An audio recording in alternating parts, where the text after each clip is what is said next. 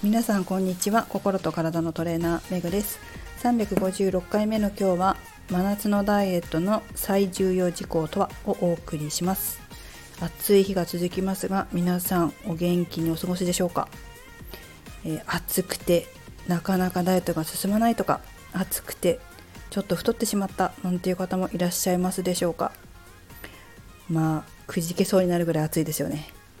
でもまあこんな時でも私はどんなことに気をつけて生活しているかそして皆さんにもどんなことに気をつけて生活してほしいかなどをね、え今日はお話ししたいなと思います。真夏のダイエットの最重要事項え結論から言いますと私は体調管理に尽きると思います。暑くてだるい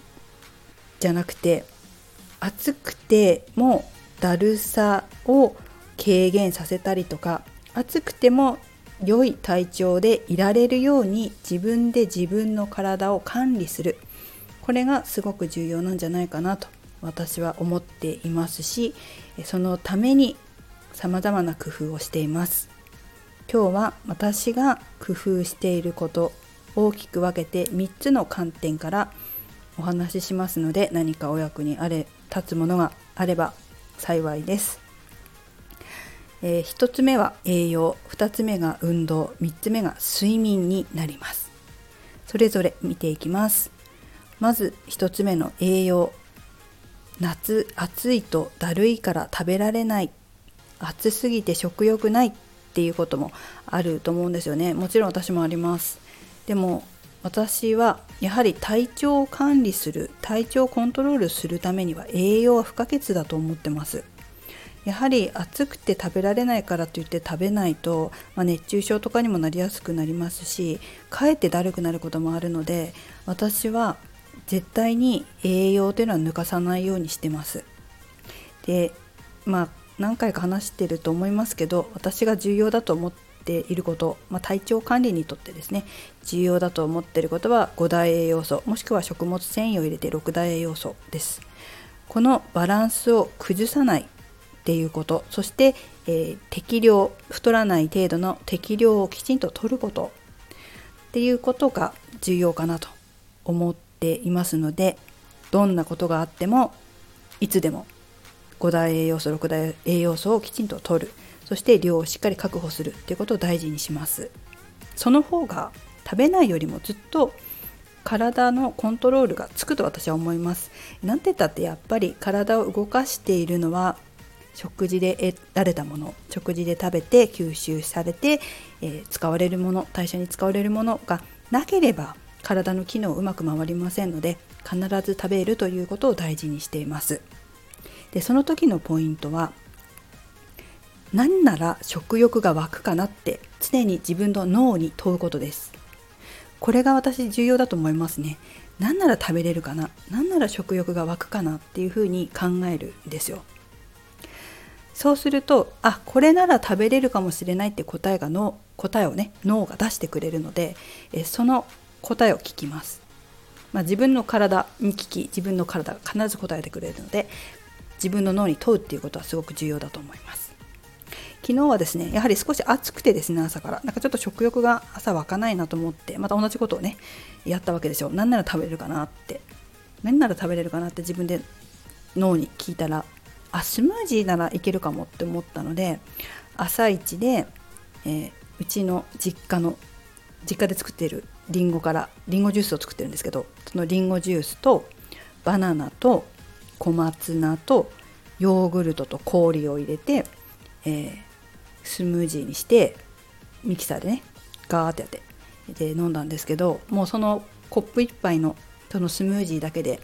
すごくこう食欲が湧いてきて体が元気になってちゃんと朝ごはんを食べることができました。私は毎朝果物まあバナナだったらバナナ1本ぐらいは必ず食べるしヨーグルトも食べるのでちょうどまあ、スムージーにして氷入れて飲みやすく食べやすくしたっていう感じです。でポイントはね小松菜でした。小松菜がすごく良くてですねこれ実はその前の日も作ったんですけど小松菜入れずに作ったんですよ。そしたらねあんまり美味しくなくて やっぱりりんごって小松菜合うなと思ってね小松菜混ぜたらやはりこう鉄分とかも取れるでしょうし、えー、すごく飲みやすくなって美味しくなって食欲が湧いてきてそしてちゃんと朝ごはん食べれたのでとても良かったなと思います。こういう暑い時期ってついね引き算しがちなんですけど食べるものをね。私足し算重要なんじゃないかなと思うんですよね。で例えばこう暑いとそうめん食べたくなると思うんですけど、まあ、そうめん食べるのであればちょっとお豆腐足したりとか薬味をたくさんいろんなものを付け加えてみたりとかしてちょっと食欲を沸かせるような工夫したり。でもその中でも栄養バランス整えられるように工夫するっていうのが大事だと思いますし私はそうめんを食べるよりも結構冷やし中華の方が栄養バランスが整いやすいので冷やし中華を食べることの方が多いですね最近は。あと昨日のそのスムージーも本当はヨーグルト普通の入れちゃったんですけどプロテインにすればもっと栄養バランス取れたななんて思ったりまあプロテインじゃなかったとしても高タンパクのヨーグルトのだと、えー、ビタミンミネラルにプロテインタンパク質まで取れてよかったかななんて思ったりしたので、えー、今度は高タンパクのもの何か加えてやってみたいなと思いました。これレシピねうちの実家のインスタグラムに載せたんですよね。実家のインスタグラムって、えー、せーのファームって、えー、福島市せーのファームとかって言うと出てくるかもしれませんけども、まあ、そこに私が手作りで入れてしかも包丁も使わず小松菜とか手でちぎってんですけどなんかそういうこう簡単なのいいじゃないですか、まあ、いちいち包丁を出すとやる気なくなっちゃったりすることもあるので とにかくいかに簡単にでもしっかり栄養を取れるかみたいなことを考えるのが私は好きなので、まあ、ちょっと手でちぎってますけど、まあ、動画も載せてますので興味あれば見ていただければと思います。はい。まあそんな感じでですね栄養。それが栄養の1つ目なんですけどもう1つあって私旬の果物って大事だと思ってるんですよ。旬の果物とか旬の野菜。やはりこう旬のものって食欲湧いたりするんですよね私は。桃まあうちでその実家で桃も作ってるんですけど桃とかもやっぱ夏食べたいって思うしスイカとかも食べたいなって思うのでりんごじゃないじゃないですかやっぱり夏っていうと水分が多かったりビタミンミネラルが豊富だったりするものってやっぱ体が欲するのかなと思うんですけど食べやすいなと思うしやはり暑い夏を乗り切るために必要なものが旬のものには入ってるなっていうふうに思います。きゅうりなんかもなんか年がら年中スーパーで売ってますけどでは夏のきゅうり格別だなとか思いますしねピーマンとかナスとか夏野菜カレーとかも夏野菜のカレーとか作るようにしてますスパイスなんかも食欲湧きますしね、まあ、とにかく引き算じゃなくて足し算でで5大栄養素のバランスを考えながらあとは必要量きちんと摂取できるように工夫していくっていうのが大事かなというふうに思ってます。はいということでちょっと8分になってしまいましたので、え、運動と睡眠は次回以降に回したいと思います。今日は食事栄養ということで何か参考になるものがあれば取り入れてみてください。それではまたメグでした。